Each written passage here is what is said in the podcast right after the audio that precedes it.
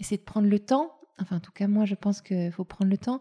C'est vrai que dans mon ancienne vie, dans notre ancienne vie, est-ce que on a partagé le même genre de vie? On était sous pression tout le temps, il fallait avancer, euh, aller de plus en plus vite, euh, euh, etc. Mais je pense qu'il y a certains projets qui demandent du temps. Et si on veut avoir confiance dans un projet, il faut laisser le temps aux gens d'avoir confiance. Donc clairement ça, c'est une chose, mais et surtout d'essayer de, renoncer à ses, à ses rêves, aller de l'avant.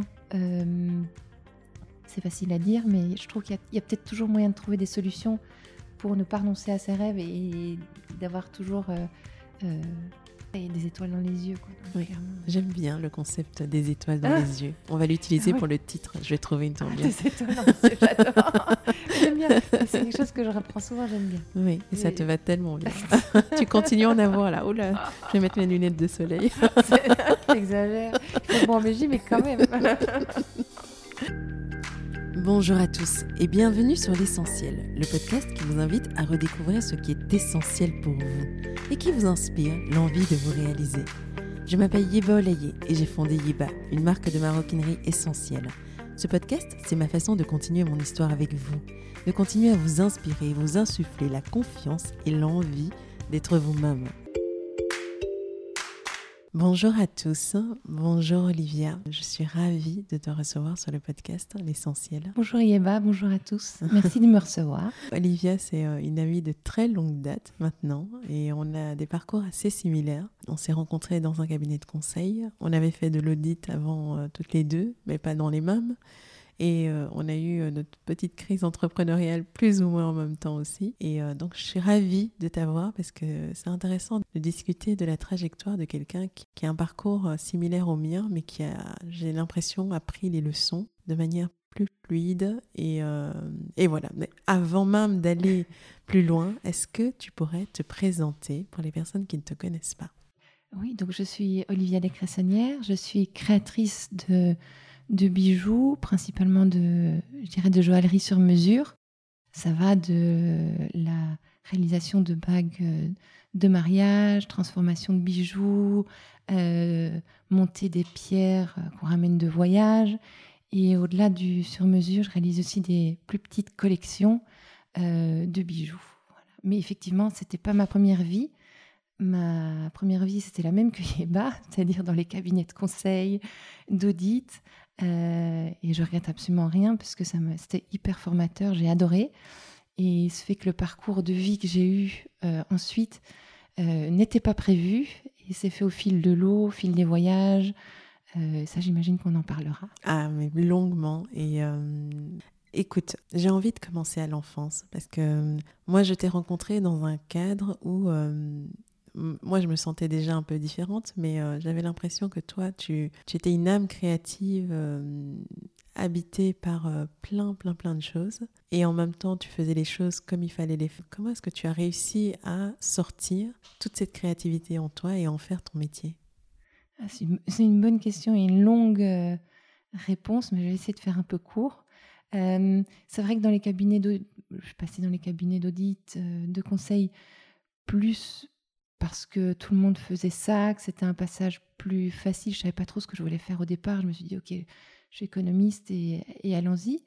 Et, en fait, j'ai trouvé ça très, très formateur. Ça m'a plu d'avoir, euh, je dirais, ce, côté extrêmement carré, euh, organisé. Mais j'avais besoin effectivement euh, d'aller plusieurs fois par semaine après le boulot dans un atelier euh, de, peinture où j'avais les mains sales, où je pouvais euh, toucher les couleurs, euh, où je ressortais avec mille idées dans la tête. Et clairement, j'y allais, mais je faisais ça le soir. Et j'en avais clairement besoin. Donc, oui. Quel enfant étais-tu? Est-ce que c'était, tu étais créative? Est-ce que à quoi rêvais-tu quand tu étais enfant? Oh, j'aimais les couleurs, j'aimais le sport. Je pense que je travaillais bien à l'école, mais c'était plus pour euh, parce qu'il fallait, je dirais. Mais clairement, euh, ce qui me plaisait, c'était dessiner, euh, d'être avec des crayons de couleur, des feutres. Enfin, ça, c'est clair que c'était quelque chose qui me permettait de m'exprimer, je pense. Et tu t'imaginais faire quoi plus tard? Ou pas encore? C'était très flou pour toi Non, c'était très flou. J'avais aucune idée. J'avais juste envie de m'amuser et de rire. Et il n'y avait, rien de, il y avait rien de vraiment dessiné, effectivement, quand on posait la question. Tout le monde, quand on posait la question, quand on était petit, euh, qu'est-ce que tu veux faire plus tard? Je disais infirmière comme tout le monde, mais j'avais aucune idée. hein. Moi, je disais pas infirmière. Tu disais pas infirmière, nous on disait tous infirmière à l'école. C'est J'avais pas le sang non plus, mais je disais infirmière pour faire comme tout le monde, j'avais absolument aucune idée. Est-ce quand est-ce que tu- ta vision a commencé à être un peu plus claire? Le ressenti de d'aller vers une voie plus créative s'est fait euh, plus pressant? C'est vrai que dans le, tout ce qui était grosse euh, société, donc les multinationales dans lesquelles on a travaillé, Oui. euh, j'ai fini par avoir. euh, je me disais, bon, je pense que je suis pas à ma place. quoi. J'adore le fond, et, mais je suis pas sûre que je corresponde, moi, en tant que personnalité, à ce genre de- d'environnement. Après, euh, c'est c'est facile, euh, ça permet de, voilà, de, de gagner sa vie, etc. etc. Après, on est. euh, C'est vrai qu'on est deux béliers du 5 avril. oui, on est né le même jour. On est nés le même jour et on est deux tempéraments assez doux. Oui, Mais au travail, on est des, des machines de guerre. Et euh, oui on y a va un au bout des choses. on ouais. va au bout des choses. On est un peu un contraste dé- déroutant. Parce qu'on peut fonctionner dans, des environnements assez durs. Parce qu'on sait faire avancer les choses. On sait réaliser, euh, enfin, abattre du boulot. Mais c'est vrai qu'on a une nature plutôt douce, toi et moi. Et dans Oui. ces environnements-là, à l'époque, c'était assez compétitif. C'est tout. Montrer qu'on sait tout et qu'on sait mieux que les autres. Comment toi, tu euh, naturellement, tu t'es dit, je suis pas à ma place ici. Et vers où est-ce que tu voulais aller du coup? C'était euh, alors c'était clairement purement euh, intuitif. Je fais mon intuition à, je suis beaucoup mon intuition. Depuis Je- longtemps? depuis toujours, je pense. Mais clairement, je savais que il y avait quelque chose qui qui qui était pas en phase avec moi-même ou en phase avec l'environnement dans lequel je me trouvais clairement. Et puis après, c'est vrai que euh, Marie et moi, on a déménagé, on est parti vivre à Dubaï, ce qui était tout à fait l'opposé de, de l'endroit euh, qui nous correspondait, dans le sens où on adore se balader, voir les vieilles pierres, on a la, la culture, etc. Euh, donc on s'est dit, mon Dieu, qu'est-ce qu'on fait là? Et puis en fait, c'était absolument fabuleux. On a appris énormément de choses, on a appris une culture différente, on a beaucoup voyagé. Euh, et donc moi, j'ai continué à travailler dans la finance euh, à Dubaï.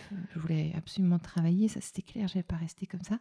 Et, hum, et parce que j'adore travailler aussi, euh, voilà. Et donc là, je me suis retrouvée de nouveau dans une grande multinationale, travailler dans la finance, mais avec des gens du Moyen-Orient. Donc c'était vraiment très différent, très instructif, c'est clair, et pas forcément évident, même assez compliqué par. Raconte-nous. Euh, parce que culturellement parlant, on est très différents. Euh, après, ce que j'ai appris euh, de, de tout ça, c'est que euh, de mettre ensemble toutes des cultures différentes, de les mettre sur la table, c'est c'est hyper instructif. Mais après, en tant que femme, je reconnais que la place, ma place était assez compliquée.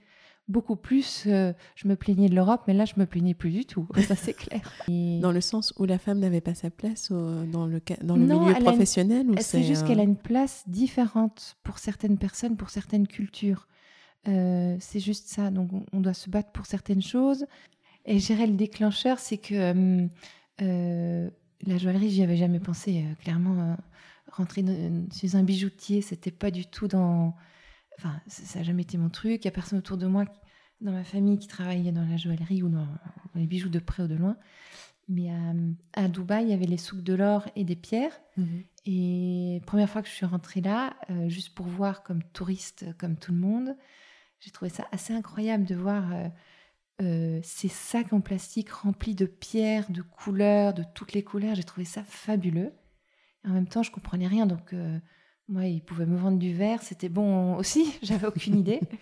Et, et je ne sais pas pourquoi, c'est devenu une idée fixe. Vraiment une idée fixe. Je me dis, euh, je me levais tous les matins en me disant, il faut que je sache de quoi on parle. Je veux, savoir de, de quoi il s'agit. Je veux comprendre euh, ce que sont les pierres, comment, euh, euh, com- comment on découvre l'univers des pierres, etc.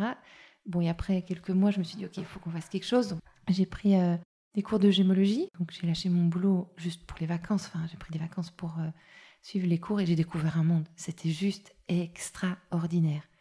J'ai découvert C'est, les euh, pierres, C'est les fascinant couleurs. parce que c'est euh, c'est clair que tu pouvais plus aller à l'atelier et t'exprimer créativement. Non. Et euh, au détour d'un souk, tu, tu tombes sur des pierres, et euh, enfin, pas des pierres, mais ça t'interpelle, tu commences à creuser, et là, c'est tout un monde qui s'offre à toi, en fait.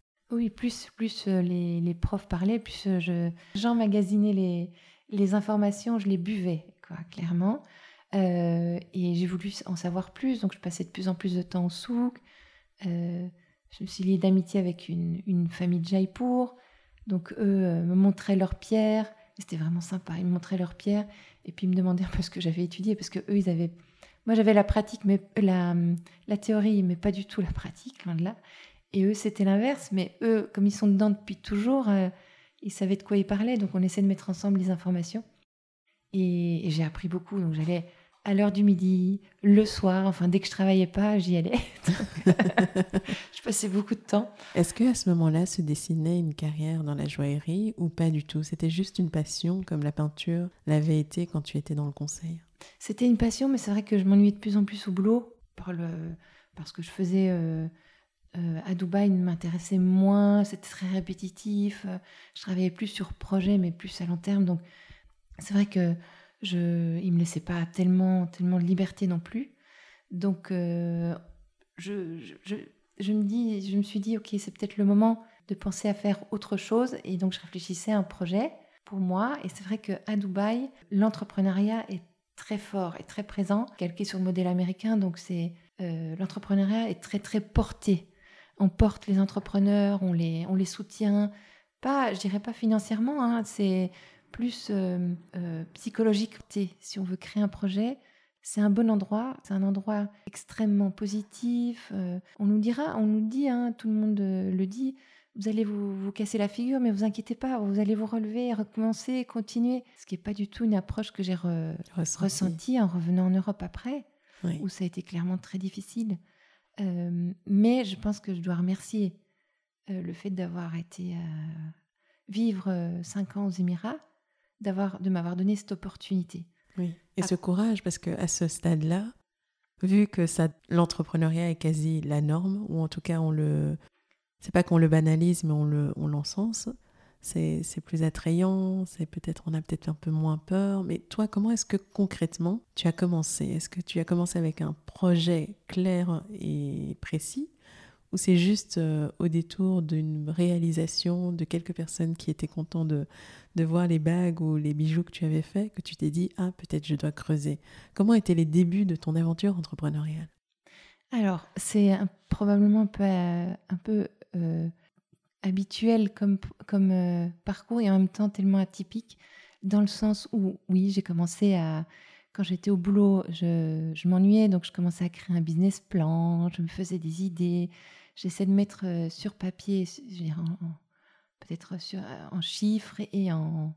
Enfin, j'écrivais toutes les idées que j'avais, puis j'ai créé une petite boîte de neuf bagues dans les souks pour commencer une petite collection. Et, c'est comme ça que. Donc tout était prêt, mais je n'osais pas me lancer. c'est le truc tout à fait vrai, habituel. Mais oui, je me souviens, je, je pense qu'à cette période, je t'ai eu au téléphone. Oui. Et, euh, ah oui, je suis sûre. Oui, oui, je me souviens. Et je me disais, mais qu'est-ce que tu attends? Non, je n'osais euh, pas. Je trouvais ça très confortable d'avoir euh, mon boulot. Je n'osais pas. Et pourtant, je m'ennuyais à mourir. Donc, heureusement, j'avais ce projet en parallèle. Je me dis, mais tout est là. il faut vraiment que je me lance. Et je n'osais pas. Et puis après. Qu'est-ce qui était le déclencheur? Alors, c'est un peu fort comme, comme élément. C'est-à-dire que j'étais enceinte. Et puis, quand j'ai accouché, en fait, euh, après une petite semaine, je venais de rentrer euh, avec mon bébé. Et la société m'appelle, enfin mon chef m'appelle en me disant que je suis licenciée. Donc, euh, parce qu'il y a une restructuration, etc. Mais bon, comme j'ai vu dans la boîte que c'était arrivé à d'autres filles avant moi qui avaient le même profil, pourtant c'était une société américaine, une très grosse structure, Bref, je les, avais vus aussi disparaître euh, dans la nature après avoir accouché. J'avais très bien compris euh, ce qui s'était passé. Et eh bien voilà, ça m'est arrivé aussi.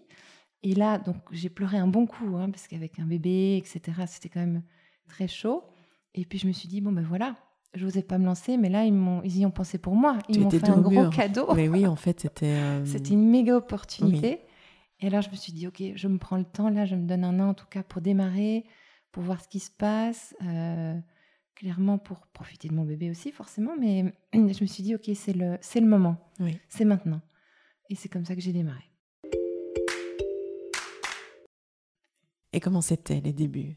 Euh, au début, c'était euh, plutôt euh, sympa parce que au début, c'est clair, c'est- j'essaie de trouver, de démarcher. Je commençais d'abord avec une petite collection et puis je faisais des petites, des dessins sur mesure pour plus pour des amis ou de la famille, ceux qui me demandaient autour de moi parce que je n'osais pas trop montrer ce que j'étais capable de faire, en, je dirais sur mesure. Donc je l'ai vraiment laissé de côté, surtout que j'avais pas vraiment de formation de dessin de bijoux, etc. à ce moment-là.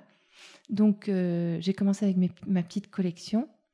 Euh, et donc, je, je participais à des événements. Principalement, je participais à des événements pour essayer de montrer mon travail le plus possible. euh, et puis connaître les différentes communautés des Émirats, parce que ça fonctionne beaucoup par communauté. Il y a la communauté des Français, des communautés des, des, des Anglais, la communauté des Émiratis, etc., etc. Et progressivement montrer mon travail euh, dans les communautés où je me sentais à l'aise. Ok. Donc voilà. c'était du bouche à oreille, Oui, euh, délicat, plus que de une campagne marketing euh, à fond les ballons sur les réseaux sociaux, par exemple. Non, mais moi, je suis pas très marketing. J'ai jamais été. En fait, je suis carrément nulle en marketing, hein, soyons honnêtes. Euh, hein, Yéba. Voilà. Non, je, je Et- dirais pas ça. Disons que et- il y a un syndrome de l'imposteur et une certaine délicatesse et élégance qui, je ne sais pas, t'empêche euh, de crier haut et fort que tu as beaucoup de talent. Mais bon, je pense que c'est euh, c'est un mal du- d'une certaine génération. Et- Peut-être. Mais en tout cas, voilà, j'aime l'idée de pouvoir discuter en fait avec, euh, avec les gens, avec les clients, d'expliquer mon travail, expliquer comment je, je, je conçois un bijou qui est toujours fait à la main, etc. Maintenant, la- ça a encore évolué depuis. Ça, ça a évolué, de, évidemment, le processus créatif a évolué, parce que j'ai encore déménagé euh, un certain nombre de fois dans différents pays. Donc, clairement, chaque pays m'a apporté des choses.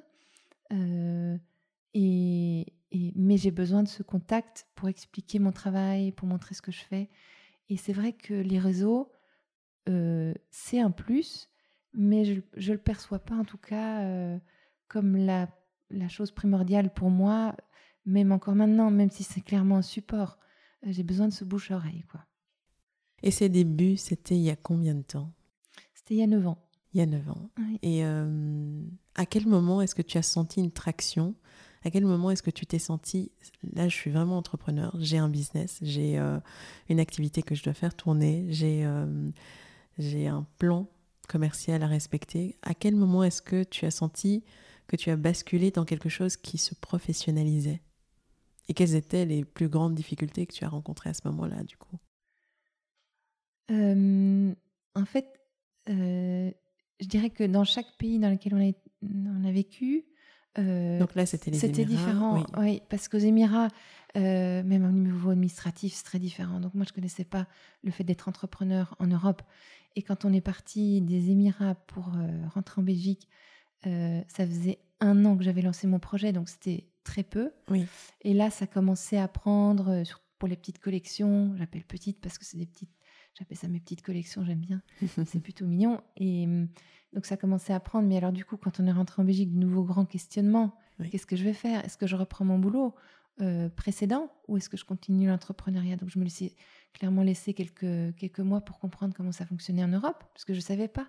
Mhm. J'ai toujours été employée avant, donc c'était compliqué de, de comprendre comment ça fonctionnait. Oui. Et tu nous parlais d'un contraste. Comment tu l'as vécu, ce contraste de les, Émirats, les Émirats où tout était euh, plutôt facilité et encouragé, et ici où ça avait l'air d'être le parcours du combattant. Comment est-ce que toi, tu as, tu as vécu euh, la transition et à partir de quel moment tu t'es senti de nouveau sur, en selle? Moi, j'ai cherché des contacts euh, d'abord en, arrivant, des accroches, je dirais, en arrivant en Belgique.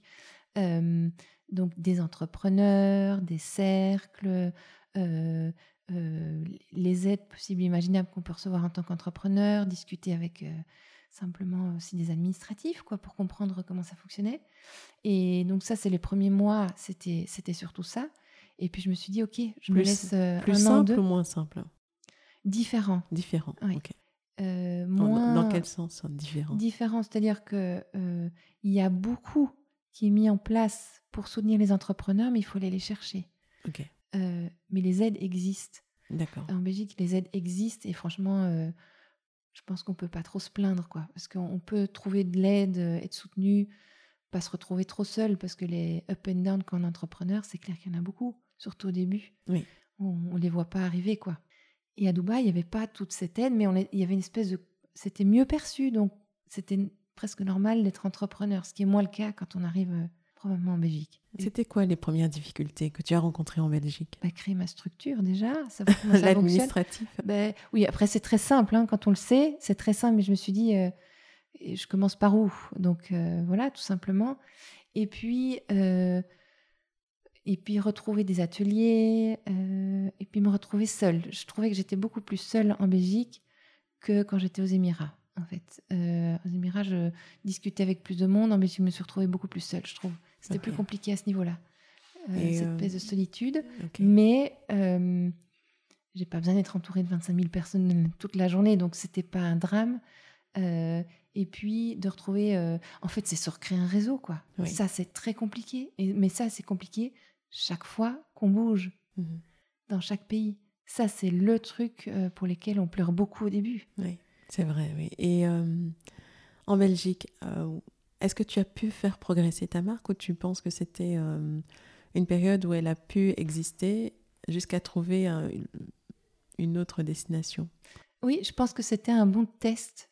Euh, c'est pas là que je l'ai fait progresser. C'est là que je dirais que je l'ai fait démarrer de manière plus professionnelle. D'accord. Euh, juste pour les collections. L'erreur que j'ai faite en arrivant en Belgique, c'est euh, de dire à tout le monde que j'avais des collections parce que je n'osais pas parler du sur-mesure, parce que je me sentais pas euh, voilà, je, pensais que le sur-mesure, il fallait aller dans les, grandes maisons, etc., etc., etc. Je me sentais pas légitime.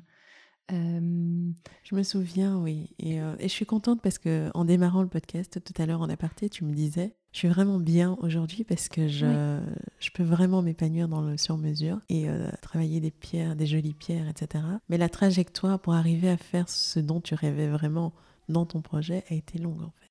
Oui, j'ai pas pris le, chemin le plus court, que la tête parfois guide mal les choix.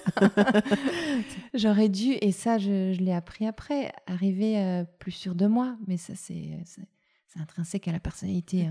Mais qu'est-ce que tu n'osais pas faire exactement? Qu'est-ce que tu avais en tête et tu te disais Alors moi, je suis pas encore assez. Euh, j'ai toujours voulu créer des bijoux sur mesure. Donc euh, dessiner un bijou pour une personne en fonction de sa personnalité, en fonction évidemment d'un budget, de ce qu'on veut en faire, créer une pièce unique, jolie, colorée ou, pas, euh, mais qui ressemble à cette personne.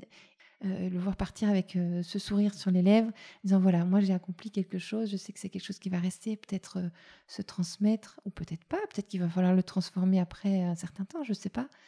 Les, les, choses évoluent, mais de créer vraiment des pièces uniques que je dessine à la main, c'est très loin de l'air du temps, hein, on est bien d'accord, et de prendre le temps.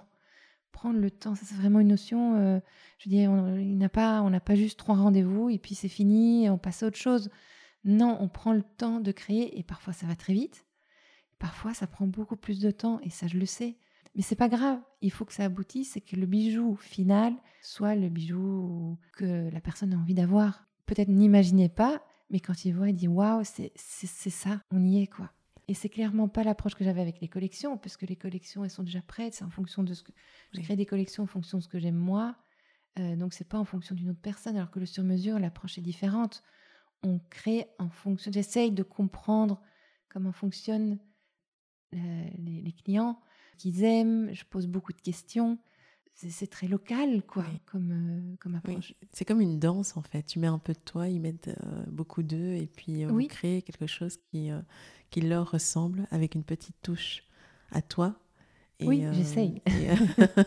Et, qui repartent avec le sourire. Cette façon de travailler, ça me rappelle un peu l'artisanat japonais où on prend vraiment le temps, où chaque geste est important, l'échange, la, la discussion prennent place, ils font partie du processus créatif aussi.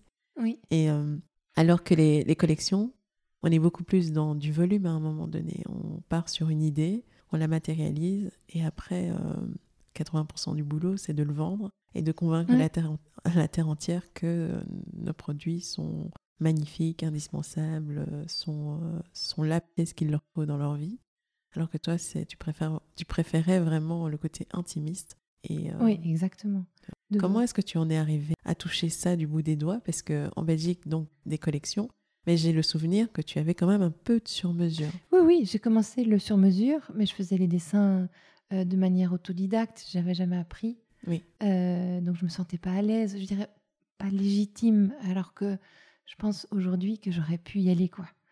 Euh, Avec un peu de recul, tu te dis, euh, j'avais tout en moi, tout, dans les mains. Et surtout, ben, pas mal d'académies. Enfin, tu, Tous les soirs, tu étais là à faire de la peinture pendant des années. Ah donc, tu as quand même travaillé ton œil, les lignes, les couleurs. Donc, tu étais prête. Mais tu te sentais pas prête. après la Belgique, je sais que tu as encore bougé. Oui, après on est parti, euh, donc on est resté trois ans en, Belgique, puis trois ans à Paris. Oui, c'était à Bruxelles, euh, oui. Oui, à Bruxelles, et puis trois ans à Paris. Donc c'est vrai que quand on était à Bruxelles, j'ai commencé à chercher d'autres types de... J'ai été évidemment en Verse pour voir comment ça se passait, euh, essayer de contacter, avoir une première, des premiers fournisseurs aussi à Anvers. C'était pas évident parce que comme personne me connaissait et que tout se passe quand même beaucoup sur la confiance, euh, etc. Ça prend beaucoup de temps. Donc là, j'ai démarré ce travail-là, plutôt de chercher des fournisseurs, etc. Mais euh, concrètement, pour les personnes qui, euh, qui, comme toi, ont envie de pousser les portes de ces, de ces métiers où on a l'impression que tout est confidentiel et secret, où les contacts sont bien gardés, comment est-ce que toi, tu as réussi à chaque fois à trouver les bons ateliers là où tu allais, les bons partenaires? Parce que quand on est dans la joaillerie, c'est hyper important déjà de de collaborer avec. Euh, il y a une notion de traçabilité. Je sais que toi, c'est important pour toi. Oui, c'est vrai. Absolument. Euh, des matériaux que tu utilises, des pierres que tu utilises. Mais euh, comment toi, tu as trouvé à chaque fois le bon atelier pour te permettre d'avancer. J'essaie de discuter, de trouver les personnes qui pouvaient m'aider à rentrer dans certains réseaux qui étaient très fermés. Donc, j'avais des amis qui travaillaient dans la joaillerie euh, enfin des amis, des connaissances, donc je, les ai contactés, ou des gens via via en discutant, je me rendais compte qu'ils me disaient ah mais moi je connais quelqu'un qui travaille dans les pierres à Anvers, euh, et donc comme ça, mais ça prend du temps. Hein. Donc j'étais voir une première personne, quelqu'un qui travaillait dans tout ce qui était rough diamonds, donc dans les diamants bruts. Euh, donc lui m'a beaucoup aidé juste pour comprendre aussi le marché. Et puis il m'a dit, «Ah, mais moi je connais quelqu'un qui travaille dans, les, dans ceci, je connais un autre atelier. Et puis progressivement, j'étais voir, euh, je travaillais avec un premier atelier. Et puis après, j'ai laissé le premier atelier pour un second atelier. Mais en fait, je voulais travailler dans le deuxième atelier depuis très longtemps, mais j'arrivais pas à rentrer chez eux. C'était aussi simple que ça. Et comment tu as réussi à les convaincre? Parce que tu euh, grandissais ben, En fait, c'est non. En fait, ils me disaient jamais non, hein, parce qu'ils vont jamais te dire non. Mais du coup, ils te mettent des prix tellement élevés que c'est impossible de, de. Enfin, on peut pas travailler ensemble, quoi. Donc, j'avais bien compris le message. Et après, j'avais par hasard, j'ai un diamantaire qui m'avait contacté euh, parce qu'il voulait voir euh, ce que je faisais et voir si on pouvait travailler ensemble. Donc j'ai été le voir et puis je lui ai expliqué, mais moi je, je cherche, travailler dans tel atelier. Et puis il m'a dit, ah ben moi je travaille avec eux. donc euh, donc euh, voilà, il m'a introduit et en fait comme ça je suis rentrée. Et puis après en fait, moi j'essaie de travailler avec des ateliers qui sont des ateliers familiaux. Euh, et donc là en l'occurrence c'était le cas, ils travaillent tous dedans. les frères travaillent ensemble, la femme travaille dedans, les enfants travaillent dedans, et puis ils ont deux, trois, et puis ils ont d'autres personnes qui travaillent aussi avec eux, mais c'est vraiment familial. Ils travaillent euh, depuis euh, un certain nombre d'années dans le domaine. Ils sont dedans depuis, enfin, depuis toujours. Ils sont reconnus aussi parce qu'ils travaillent avec des, diamantaires que je connais. Enfin, j'avais vraiment eu un mal fou à vouloir. Je voulais travailler avec eux depuis longtemps, mais c'est très compliqué parce qu'ils pouvaient se permettre de dire non. Je veux dire, euh, sont reconnus. Donc voilà. Euh, mais j'aime l'idée qu'ils travaillent à la main, ça c'est important. Euh, alors on utilise des techniques, hein, c'est clair, on peut travailler avec du 3D, etc. C'est même très important pour pouvoir voir les proportions d'une pièce, les proportions, je dirais, de l'objet, du, bijou. J'appelle ça un objet, voilà, avant qu'il soit terminé. Pour moi, c'est un objet. Et, et donc, mais après, tout, tout, est, tout est fait à la main. On passe. Et puis envers, j'ai commencé à il n'y a pas que l'atelier, il y a l'atelier, il y a le sertisseur, il y a le polisseur, enfin il y a tous, les, tous les métiers d'art qui travaillent autour de la joaillerie qui sont regroupés là.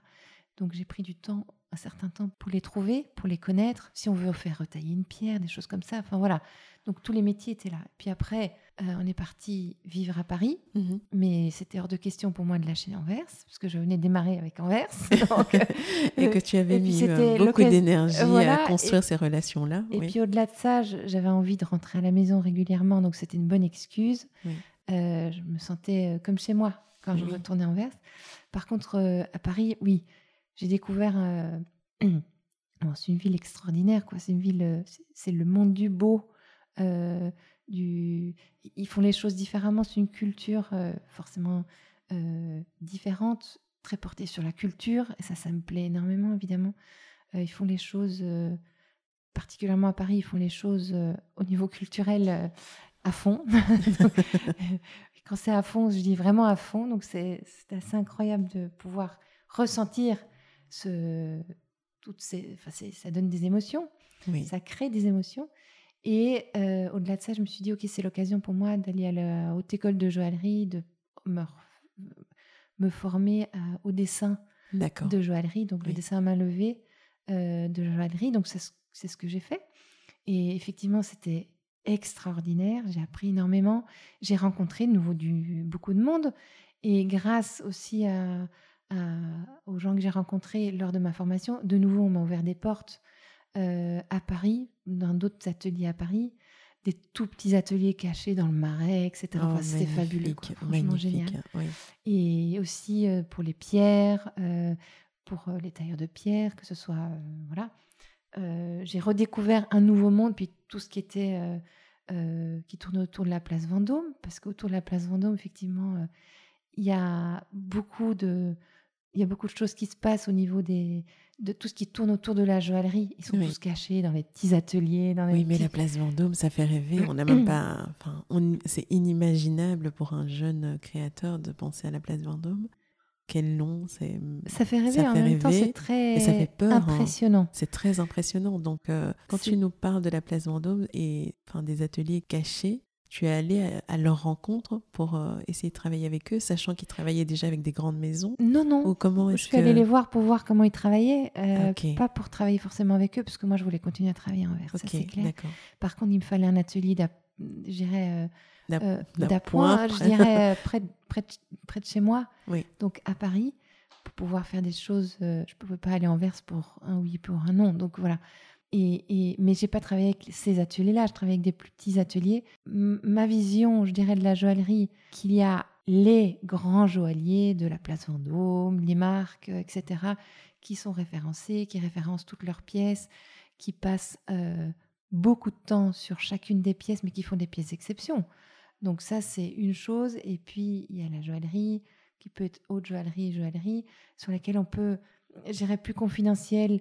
euh, J'appelle ça un monde ench- enchanteur, c'est-à-dire qu'on vient me voir euh, quand on veut quelque chose de particulier, de, différent, qu'on voit pas partout, euh, qui, on voit que ce- c'est pas signé par une grande marque, mais avec des jolies pierres, quelque chose d'ultra personnalisé. Mais je fais pas partie de ce monde-là. C'est Oui. différent, c'est un niveau différent. Moi, j'aime travailler de manière, euh, voilà, j'ai pas besoin d'une grande marque, quoi. Oui, ça. oui. Et l'approche est aussi différente. Oui. Elle est, euh, elle est moins, enfin, elle est plus euh, axée sur la relation, sur le temps, sur Exactement. prendre le temps pour, justement rendre ce moment unique et que et elle englobe aussi toute l'expérience. Ce n'est pas que le côté euh, transactionnel, c'est vraiment euh, ensemble réalisons quelque chose euh, qui vous ressemble et qui va vous accompagner dans le temps. C'est presque comme une robe de mariée, pardon. De marier, Oui. mais c'est, c'est, c'est, le- c'est un projet. Oui. C'est un projet où voilà, on a envie de voir des étoiles dans les yeux, quoi. C'est clair que c'est, c'est un peu un produit de tous les jours dont on a besoin. Donc, on- il faut prendre le temps. Et euh, est-ce que à Paris, avec les cours que tu prenais, ton atelier à Anvers, tes visites de ces euh, artisans sur place, est-ce que tu n'avais pas envie de te défaire de ta collection euh, standard et de te consacrer principalement aux sur-mesures Ou est-ce Oui. que tu, en- tu étais encore entre les deux et tu te posais encore des questions sur euh, que Non. faire? Oui, alors les petites collections, je les garde toujours, mais c'est clairement tout à fait au second plan. Clairement, j'ai voulu pousser le, le sur-mesure à ce moment-là. Donc, j'ai de nouveau participé à des événements. Euh, puis, j'ai rencontré des, euh, des gens qui m'ont qui m'ont aidé. Je participais aussi à des événements dans des cercles, etc. Enfin, donc, pour essayer d'ouvrir un maximum de portes, pour me recréer un réseau, ce qui n'était pas évident. Euh, et c'est clair que ce cours m'a donné, cette formation m'a donné beaucoup plus confiance en moi. Je me suis dit, OK, je peux le faire, quoi. J'y suis. On y est. Euh, après, tout n'est pas parfait, etc. Ça demande beaucoup d'expérience. Il n'y a rien à faire. Et j'essaie de passer du temps à l'atelier aussi pour voir parce que l'atelier, si je leur donne un de mes dessins, c'est pas suffisant. Euh, il y a tous les aspects techniques derrière. Euh, je peux leur donner un dessin, mais parfois ça fonctionne pas, quoi. Mmh. Ils m'ont dit alors là, on va pas y arriver. Au niveau technique, il faut qu'on fasse ça, ça, ça. Donc on revoit ensemble. Donc j'apprends tout le temps. Ok. Et là, on est combien d'années après le lancement? Cinq, ans, je dirais. Cinq ans. Près, Ok. Quatre ans. Oui. Ok. Et, euh, et là. Quatre ans. Oui. Et là, tu restes sur Paris combien de temps et euh Alors, trois ans, mais donc j'ai eu la première année et puis deux années de Covid, donc c'est oh un peu limité. Ah oui, il est passé par là, lui. oui, mais bon, par contre, euh, j'en ai profité justement pour dessiner énormément. Donc, c'était, ça tombe au moment. J'ai fait ma formation et puis pouf, Covid. Donc, je me suis dit, OK, là, on n'a pas le choix. Donc, cette formation, bah, prenons le temps, quoi. On y est j'ai pas le choix parce que clairement, moi, je fais pas dans l'alimentaire. Donc, euh, c'est clair qu'au niveau du Covid. Euh, par contre, non, c'est pas vrai. J'ai pas mal travaillé dans le sens où euh, les, les gens, de manière générale, ont fait pas mal de nettoyage, je dirais, de rangement chez eux. Donc, ils ont ressorti dans leur tiroir, ils ont retrouvé des bijoux qui portaient plus, etc. Donc, j'ai commencé à faire des transformations de bijoux, ce que je faisais pas avant. D'accord. Et j'ai trouvé ça super, en fait, de pouvoir récupérer les pierres, pouvoir récupérer les métaux, l'or, et de pouvoir transformer les bijoux pour en faire d'autres choses pour les enfants, pour, pour des projets. Et la transformation de bijoux, c'est là que je l'ai vraiment démarré. D'accord. Et depuis, j'en fais beaucoup.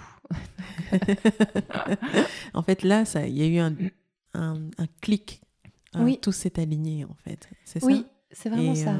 et en général, dans la vie, tu parlais au début que tu suis énormément ton intuition. Oui. Mais je, moi, j'ai la conviction qu'une fois que tout s'aligne, ce qu'on veut, ce qu'on sait faire, et euh, le timing, quand tout s'aligne, mais en fait, finalement, les choses démarrent beaucoup mieux et c'est plus fluide. Est-ce que toi, tu l'as senti tout de suite ou tu as dû encore un peu patienter euh, Oui, c'est clair que ça se mettait mieux. Par contre, Paris, c'est une grande ville, donc le réseau, j'aurais dû le, voilà, pouvoir travailler plus, plus de temps. Il faut juste plus de temps. Euh, donc je savais qu'il il, me fallait un, enfin, un petit déclic en plus, quoi, quelque chose. Euh, en plus, clairement, tout était là, donc j'ai commencé à avoir plus de, plus de commandes pour le sur-mesure. Euh, donc ça, c'était vraiment ce que j'avais envie, de pouvoir passer plus de temps là-dessus. après, le vrai déclic, je pense que ça s'est passé à Milan. À Milan Oui. Donc après Paris. Après Paris. Donc chaque fois, vous changez de ville parce que tu suis ton mari, c'est bien ça ou, Oui, oui. Après, on, se met d'accord sur les villes sur lesquelles on peut aller parce que. Mais qu'est-ce qui vous mm. amène à bouger? C'est son métier à lui ou, ou c'est d'un commun accord vous, êtes, vous avez décidé que c'est maintenant ou jamais de, de vivre dans différentes villes? Et donc, quand euh, l'opportunité se présente pour l'un ou pour l'autre, vous bougez ensemble Non, c'est pas, il n'y a pas vraiment de schéma. On s'était toujours dit, ok, quand on habitait à Dubaï, qu'on voulait se rapprocher euh, de l'Europe, parce qu'on pense qu'en Europe, on, a, on est très gâté. On a beaucoup de chance de vivre en Europe. On s'en rend vraiment compte quand on vit à l'étranger. Euh, et donc, l'Europe, ça, c'était clairement quelque Je dis ça maintenant, mais peut-être qu'on va se retrouver loin dans, dans 4 ans, j'en sais rien, mais je crois pas. Et, et on s'était dit, euh, on veut se rapprocher de, de l'Italie, de Milan, parce que mon mari est milanais. Et que ça fait longtemps qu'il était parti. Euh, et donc, c'est un objectif. Par contre, c'est très compliqué de travailler en Italie. Donc, euh, en fait, quand on était à Paris, c'était pas du tout prévu qu'on parte en Italie. et donc, coup de massue, tu commençais à, te, faire ta place. Je me suis dit, OK, après le Covid, on, je lance. Enfin, j'y vais clairement avec mon projet. Euh, et puis là, il me dit, mais là, j'ai peut-être une opportunité à Milan. Et j'ai dit, bon, ok, voilà, c'est ça, c'est maintenant jamais. Ok. Donc là, je me, je me, suis pris un gros coup de massue, effectivement, parce que moi, je ne prévoyais pas quand même de, de déménager aussi vite. Ok. Donc effectivement, euh, en arrivant en Italie, la première année, bon, c'est toujours compliqué parce qu'il faut se refaire un réseau, euh, il faut voilà tout remettre en place. Et puis je connaissais pas je ne savais pas exactement comment ça fonctionnait, je dirais, le monde de la joaillerie en, Italie. Et surtout, ce que les Italiens, plus, plus particulièrement les Milanais, attendaient, je veux dire, de la joaillerie. Donc là, j'ai vraiment pris le temps de les connaître. Donc j'ai eu beaucoup, beaucoup, beaucoup de chance, je pense, parce que dans, il y a eu des réseaux qui m'ont ouvert des portes, mais tout de suite. Euh, ça, c'est une chose. Je pense euh, au réseau des Français. Et donc là, j'ai eu beaucoup de chance, beaucoup de. de j'ai eu plein de projets assez vite, de sur-mesure, de création, transformation. Euh, voilà. Et puis, en parallèle, euh, j'avais pas envie de travailler de chez moi à 100%. Oui, donc j'ai eu beaucoup de chance, c'est-à-dire que j'ai trouvé un atelier euh, d'une restauratrice de tableaux. Donc c'est oh. l'impression d'arriver dans un musée, quoi. Magique. Oui, extraordinaire. Ça donne envie de euh, créer, tu vois, être dans un lieu où tu sens. pinceaux, ce matériel, ces odeurs aussi, parce qu'il y a beaucoup d'odeurs, et tous ces, tous ces tableaux qui sont en restauration, qui venaient de, de musées euh, ou de privés.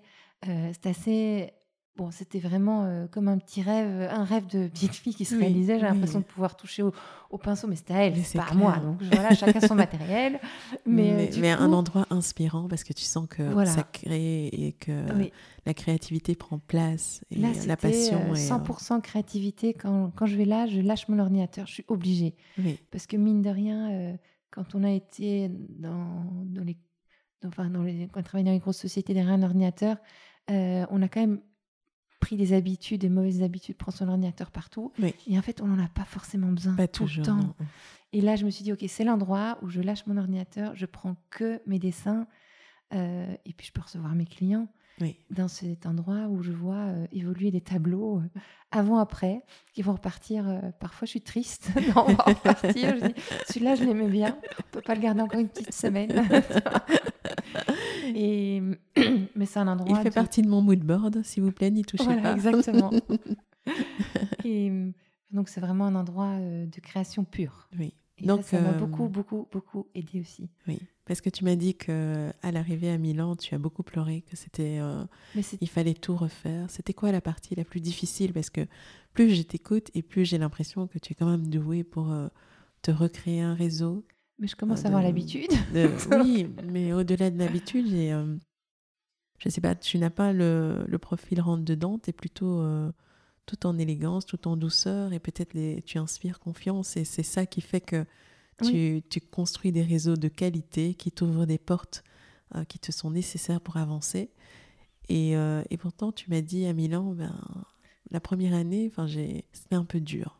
C'était même très dur, oui. C'était très dur. Euh, C'était quoi la partie la plus difficile que tu n'avais pas rencontrée ailleurs euh, euh, Parce qu'on ne pouvait pas encore organiser des événements, etc. J'avais du mal à montrer mon travail parce que en Italie, ils sont restés avec des, des, mesures Covid beaucoup plus restrictives pendant plus longtemps. À Paris, c'était beaucoup plus libre, plus rapidement. Donc j'avais eu l'impression de faire un pas en arrière à ce niveau-là. Et donc ça, j'avoue que c'était un peu dur parce que si je ne montre pas mon travail, si je ne peux pas expliquer ce que je fais, euh, bah, il n'y a pas grand-chose qui se passe. Donc, euh, euh, donc c'est vrai que je suis retournée souvent à Paris la première année et aussi à Bruxelles pour continuer à travailler avec les réseaux que j'avais créés et donc revoir les clients. Donc heureusement que, que ces, ces réseaux-là, je les ai toujours gardés, j'essaie de les, de les, les, nourrir. Et puis j'avais besoin de voir euh, mes amis, et puis de, voilà, de, de revenir. Donc, euh, donc c'était, je dirais, euh, cette première année, c'était compliqué. Mais en même temps, j'ai eu cette chance de pouvoir mettre des bases grâce, à, grâce à cet atelier dans lequel j'ai beaucoup travaillé. Et, et, où j'ai, et puis ces réseaux que j'ai rencontrés la première année. Donc la deuxième année, franchement, ça s'est très, très bien passé. Et je suis tellement contente pour toi parce que c'est euh, tu dis ça s'est très bien passé, ça veut dire que non seulement tu as trouvé ta place, mais aussi tes clients, j'imagine. Oui, je pense que je pense qu'il y a des choses à faire que je peux arriver avec mon approche un peu plus euh, nordique, c'est par rapport aux, Italiens, mais ils sont milanais, donc ils sont du nord quand même, donc il y a beaucoup de choses. Ils, sont très speed, ils ont beaucoup d'énergie, ils créent, etc. Donc c'est vrai que cette énergie, ils me, la transmettent aussi. Mais j'ai une approche du Nord, quoi, j'irais belge forcément, mmh que, qui est différente d'eux. Donc je pense que ça, ça, leur convient aussi, le fait que je travaille toujours en verse et je continue à travailler en verse. Hein. donc c'est clair que ça fait toujours un peu rêver quand on vit pas en Belgique. Nous, on est habitué à ça, mais quand je parle aux Italiens, ils disent mais Anvers, c'est fabuleux. Alors que bon, voilà, pour moi, c'est normal, c'est un exceptionnel. D'ailleurs, moi, j'en profite parce que euh, on va pouvoir aller déjeuner ensemble et tu es venu au studio et on peut enregistrer. Donc, euh, je suis ravie que tu aies gardé Anvers. Comme ça, on a de temps en temps ah, la chance de te croiser. Je reviens tous les deux mois. Hein. Attention, maximum tous les deux mois, je suis là. J'ai besoin de voir euh, mes clients. Puis, puis, puis, ça me donne l'occasion de revenir. Et la famille. Et voir la famille, etc. Et puis euh, voilà, donc en fait, je travaille principalement avec deux ateliers, un en Verse et puis un autre en Italie. Mais ça, ça fait déjà quelques années. Déjà, quand j'étais à Paris, j'ai travaillé avec eux pour les collections. Donc les collections, c'est aussi euh, pas loin de chez moi finalement. donc euh, c'est un peu un hasard, mais c'est aussi une famille. Voilà, ils travaillent, ils font tout à la main. Et c'est aussi une famille, ils travaillent tous dedans, le, le père, l'oncle, les enfants. Donc ce sont des approches je dirais, euh, très similaires des deux côtés euh, et qui me conviennent, qui me conviennent vraiment. ça représente les valeurs que j'ai envie de transmettre aussi. Mais euh, tout est tellement cohérent, vraiment. et ça ne m'étonne pas que ça marche aussi bien parce que finalement, au fil des années, tu, Dubaï t'a ouvert les yeux sur le champ des possibles et tu as commencé et tu, tu, as testé au début et puis tu arrives à Bruxelles et là tu en Belgique et tu arrives euh, à te trouver euh, les bons partenaires pour réaliser des beaux produits à l'image de ce que tu voulais offrir à tes clients. Oui. Tu vas sur Paris, la ville des lumières et de la culture et tu approfondis euh, ton art, le dessin, le, le savoir-faire. Tu travailles avec des ateliers qui, qui travaillent avec les plus grands et en même temps tu situes un joli réseau. Oui, et tu arrives à Milan tout ça en prenant le temps et tu arrives à Milan, tu trouves l'atelier de tes rêves au milieu des pinceaux, tu continues à faire tes dessins et là, c'est euh, quelque part sur CV, tu es euh, le genre de créatrice qui fait rêver parce que tu as fait. Euh, oh, mais c'est gentil. Tu travailles. Mais j'ai jamais eu autant de, de non, mais ce que je veux dire, c'est que sur le, mais parce que tu es très modeste, mais sur le papier, tu travailles avec, enfin, tu travailles avec des ateliers en verse. Oui. Tu, tu as fait quelques armes à Paris. C'est tout des beaux oui, noms. C'est vrai. Et à Milan, ben, tu, euh, tu rentres dans cette culture avec cette aura à la fois euh, parisienne et anversoise qui font rêver. Et en même temps, tu sais ce que tu veux faire, tu sais dans quoi tu veux passer du temps, tu sais comment tu veux le faire. Et tout se met en place. oui, c'est euh, vrai. Mais c'est très bien résumé. Je n'aurais pas pu faire mieux. Mais j'ai eu de la chance de pouvoir de bouger. Je viens d'avoir cette chance de pouvoir déménager. Après, c'est pas toujours évident, mais c'est une chance et un challenge aussi. Tout le monde n'est pas. Euh, c'est, je pense que chaque ville nomade hein, m'a apporté quelque chose et j'ai j'ai pu le capter. Oui. Mais clairement, euh, je pense que ça m'a beaucoup aidé. Si j'avais pas euh, bougé, je serais peut-être encore à travailler dans la finance. Hein, moi, je, je En tout cas, voilà. Mais je pense que c'est j'ai beaucoup de chance. Oui. Et en parlant de finance, parce que tu as la chance de pouvoir prendre vraiment le temps. Il y a d'autres personnes qui vont dire oui mais moi j'ai pas tout ce temps parce que financièrement c'est compliqué. Comment est-ce que toi tu, euh, as mené ta barque pour à travers les années acquérir l'expérience qu'il te fallait euh, et avoir euh, une vision plus claire de là où tu voulais aller?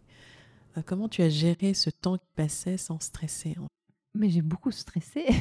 ah, parce qu'on ne dirait pas à t'écouter. Tout a l'air si, fluide. Si, si, non, non, parce que. Est-ce que c'est une, déprogrammation? On est ah quand même, on a été programmé à être efficace. Exactement. Donc comment est-ce que toi tu t'es déprogrammé et comment tu as accepté lâcher, enfin, de lâcher en fait, de lâcher prise sur ce temps qui passe et de se dire c'est mon allié et pas mon ennemi et je ne vais rien rater. Au contraire, je vais gagner beaucoup. Euh, j'ai essayé de, effectivement, alors j'étais très épaulée, hein, donc ça clairement, euh, si autour de moi j'avais pas, euh, je sais qu'on en parle souvent, mais je pense que c'est très important d'être très épaulée dans l'entrepreneuriat. et moi j'avais, voilà, j'ai un mari qui est probablement très, qui est extraordinaire, et donc il m'a toujours soutenue, il m'a toujours poussée, il m'a toujours relevé. et il m'a dit mais oui, mais continue, tu, il n'y a pas de problème. Et je lui dis mais non, c'était tellement plus simple avant. Donc, il y a des, des, passages vraiment très compliqués. Je dirais, euh, je sais que financièrement parlant aussi, je me suis toujours, euh, je veux dire, mon activité, je l'ai financée toute seule de A à Z, mais clairement, mon mari euh, était là, je dirais, pour la vie de tous les jours. Quoi. Ça, il faut pas se le cacher. S'il n'avait pas été là, je suis pas sûre que j'aurais continué parce que ce n'est pas juste une question de prendre le temps. Je savais que j'allais prendre du temps parce que je suis faite comme ça. Il y en a qui sont peut-être beaucoup plus rapides, ou... mais je veux faire les choses bien, à fond, et comme je le sens. Et, et je savais que ça prendrait plus que les X années. On se dit toujours, voilà, si ton projet prend pas en X années, c'est que c'est que ça va pas. Mais moi, je savais très bien que ça allait prendre beaucoup plus de temps.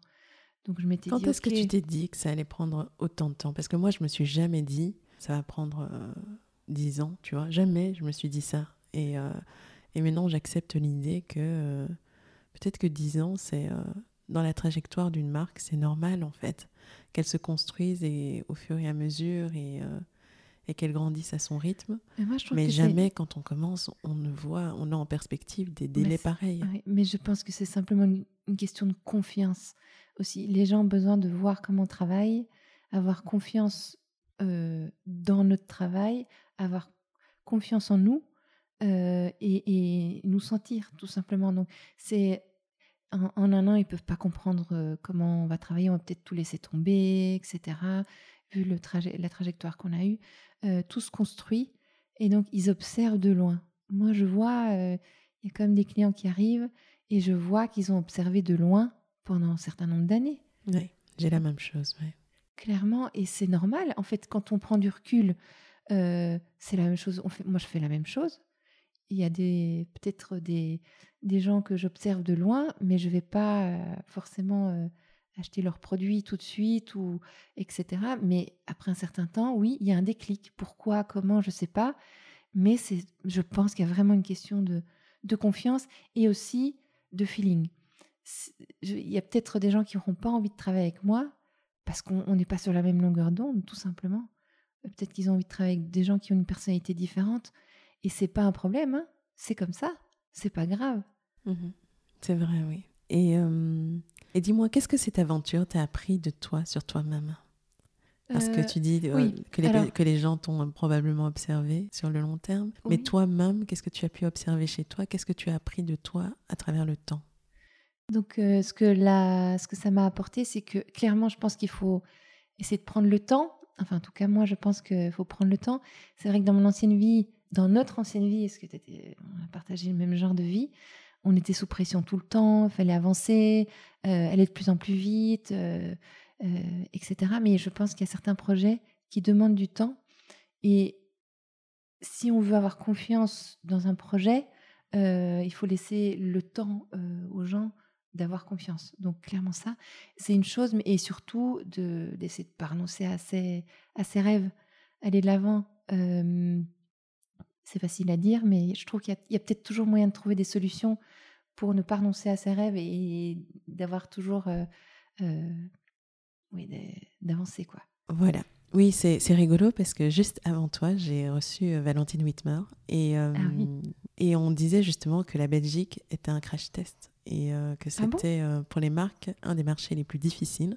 Ah, et, euh, et, avant Valentine, j'ai eu Aurélie Canzeroni qui est à Milan comme toi. Oui, je la connais de nom. C'est vrai? je vois très bien, je vois très bien qui c'est. et, et, qui rayonnait d'ailleurs. Et, et, et, au final, c'est c'est étrange que nous, on ait à démarrer dans un milieu, enfin sur un marché si difficile, mais qui finalement, toi, j'ai l'impression, t'a formé t'a permis d'avoir l'atelier qu'il te fallait pour pouvoir te propulser par la suite. Donc, euh, ça cache des belles opportunités. Oui, ça c'est clair. Je pense que c'est vrai, mais je savais pas que la musique était un crash test. si, si, vraiment. c'est fou. C'est un marché compliqué et petit. Donc, tu ne fais pas forcément facilement des volumes. Les clients euh, n'ont pas la. ils ont une brique dans le ventre, mais ils dépensent pas euh, dans dans l'inconnu, ils prennent le temps de choisir. Ils, ont besoin de connaître la trace. il y a une certaine forme de. Je veux savoir d'où vient le produit, par qui il a été fait. Et, euh, enfin bref, je, je je reviens à toi. c'est vrai, mais j'ai appris des choses. Euh, quelle serait ta définition du succès à toi, Pascal? Parce que j'ai l'impression Oui. que tu y es déjà. Ah non, Mais, bah, euh, je m'amuse beaucoup. Alors je pense qu'il faut vraiment, il faut s'amuser, s'amuser. Alors j'ai peut-être de la chance, je m'amuse euh, au-delà de mes espérances euh, de- du départ, c'est clair. Et alors c'était très hein. marrant parce qu'au début, ma vision de ce que je voulais entreprendre, mais c'était, j'étais encore très économiste à ce moment-là. Oui. Euh, c'était de pouvoir euh, créer un truc euh, que j'allais, enfin une, structure que j'allais pouvoir euh, laisser à ma fille et qu'elle allait pouvoir reprendre et les, etc etc. Ouais. Bon, c'est plus la vision que j'ai aujourd'hui. Elle fera ce qu'elle veut, Euh, mais clairement j'ai envie de, de continuer à pouvoir créer sans me dire ah je dois prendre ma retraite. Ben non, j'ai envie de continuer, je m'amuse et, et, et les clients me le rendent bien dans le sens où si je continue à avoir des projets, bah, tant que j'ai des projets, ben, je continue quoi. C'est magique. C'est magnifique parce que c'est euh, la mienne se rapproche très fort de la quoi tienne. la tant qu'on continue à avoir du plaisir, quand, tant qu'on peut continuer à partager euh, Exactement. avec les autres et surtout euh, se sentir bien, à l'aise, heureux. Pour moi, c'est pas une question de d'avoir des millions ou quoi que ce soit. C'est vraiment Ah non, une qualité mais- de vie, une qualité de cœur. Oui, de qui prendre le définira temps la de faire les de ma choses. vie, oui. oui. exactement. C'est exactement la même chose. Il faut que les gens autour de moi aussi euh, soient ressentent que, c'est- enfin, que tout va bien. quoi. C'est d'être heureux et de pouvoir leur donner des moments de, de, de plaisir et des étoiles dans les yeux. Quoi. Oui. J'aime bien le concept des étoiles dans Ah. les yeux. On va l'utiliser Ah ouais. pour le titre. Je vais trouver une Ah, tournure. des étoiles dans les yeux, j'adore. j'aime bien. C'est quelque chose que je reprends souvent, j'aime bien. Oui, et ça te va tellement bien. tu continues à en avoir là. Oh là, je vais mettre mes lunettes de soleil. T'exagères. Bon, mais j'y mais quand même. Allez, on est parti pour les quickies. Ah. Euh, rapide, hein. Euh, Dis-moi, c'est quoi un créateur? Euh, Quelqu'un qui travaille manuellement, qui prend le temps.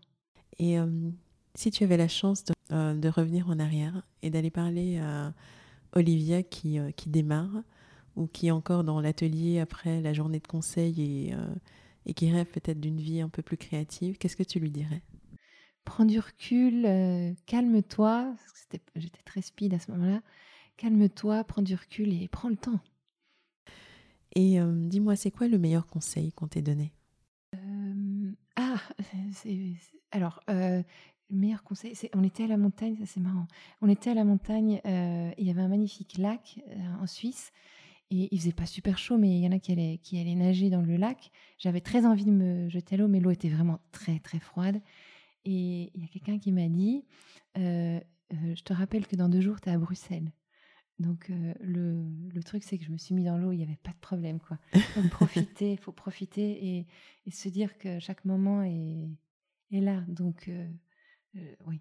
Donc, ça, ça a remis les choses en place. c'est clair. Et la confiance en soi, c'est?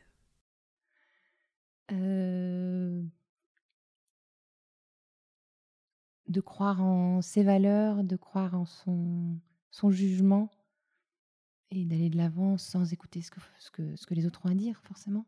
On en revient Toujours, oui. à toujours, l'intuition aussi. Oui, l'intuition, exactement. Suivre son intuition, Oui. absolument. Elle se manifeste comment, ton intuition à toi? Euh, C'est un ressenti physique ou bien c'est une image ou bien c'est... euh, Non, c'est un ressenti physique. Je sens quand je ne peux pas faire les choses ou qu'on me dit des choses désagréables ou je sens quelque chose qui ne va pas. mhm. Par contre, quand quand il y a quelque chose où je me dis là, il faut que j'y aille, mais j'y vais. Mais c'est physique, clairement. Et, euh, et pour finir, la, la question que, que tu attends très certainement. pour toi, Olivia, l'essentiel, c'est de... C'est de ne pas avoir de regrets, de manière générale. Magnifique. Merci. Merci à toi, Eva. On y est un super moment. Oui, c'est vrai que c'est un super moment. Et, On l'avait euh, attendu depuis longtemps, en fait. Mais oui, on- mais je suis contente qu'il euh, qu'il se passe maintenant parce que moi, je t'ai dans les yeux. Tu es rayonnante. Je trouve que bon, Bah, t'es adorable. non, mais Effectivement, euh, il y a un an, c'était plus compliqué. à chaque déménagement.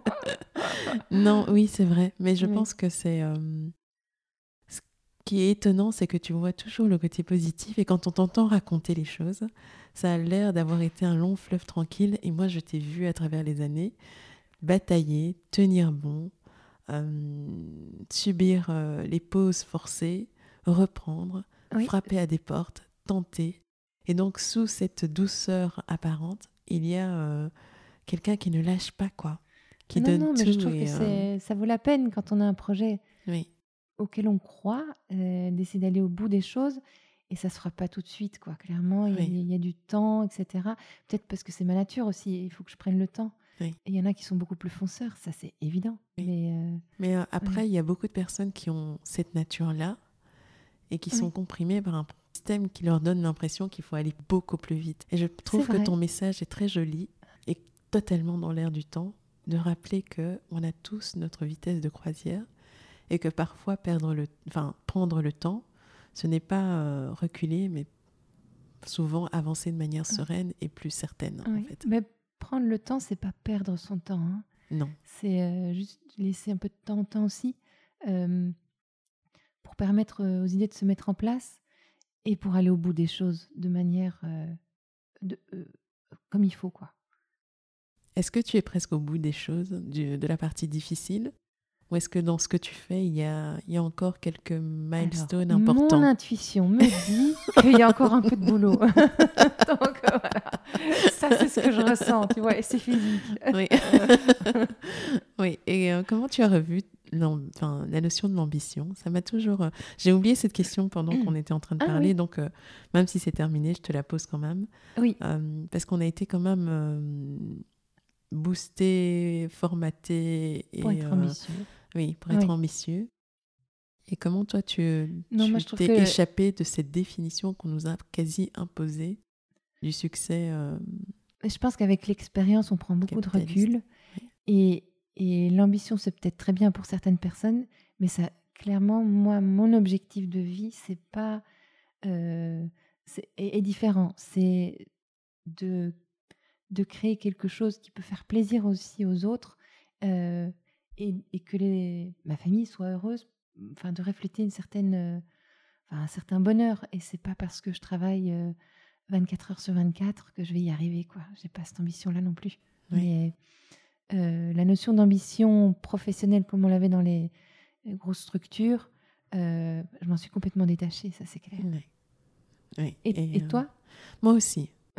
Mais c'est très récent. Il a fallu euh, quelques petits bobos de santé, euh, il a fallu euh, quelques couacs et euh, d'apprendre à lâcher Oui. pour réaliser que effectivement une autre voie était possible et qu'elle pouvait me rendre bien plus heureuse. Donc euh, Ah, je suis en chemin. tu vas voir, tu vas y arriver. Non mais je sens, euh, Oui. je sens que je, je fais des progrès et Ton je me sens te tellement le beau. dit. Oui, Oui, je me vrai. sens tellement plus alignée, plus, euh, plus à l'aise. Ouais. euh, avec les années, c'est d'avoir lâché comme ça sur euh, tout, tout ce formatage. Je trouve que j'ai gagné en, en force et en sérénité. Et ça se ressent. C'est vrai Bravo. Oui, Merci, vive les copines. Exactement. On Allez. est loin, mais on n'est jamais trop loin. On va aller déjeuner, ma belle. Avec plaisir. Merci beaucoup. Bye Merci bye. à It's toi. bye bye.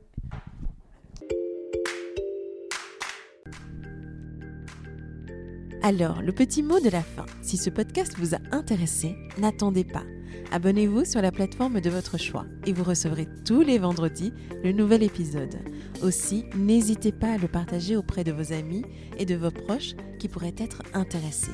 Cela nous aiderait tellement à grandir. Et si vous ne l'avez pas encore fait, laissez-moi un avis ainsi que 5 étoiles sur iTunes. C'est comme ça que nous aurons la chance de monter dans les classements et d'atteindre plus de monde. Merci d'avoir été aussi nombreux à nous rejoindre. Poursuivons notre route ensemble. À la semaine prochaine. À bientôt.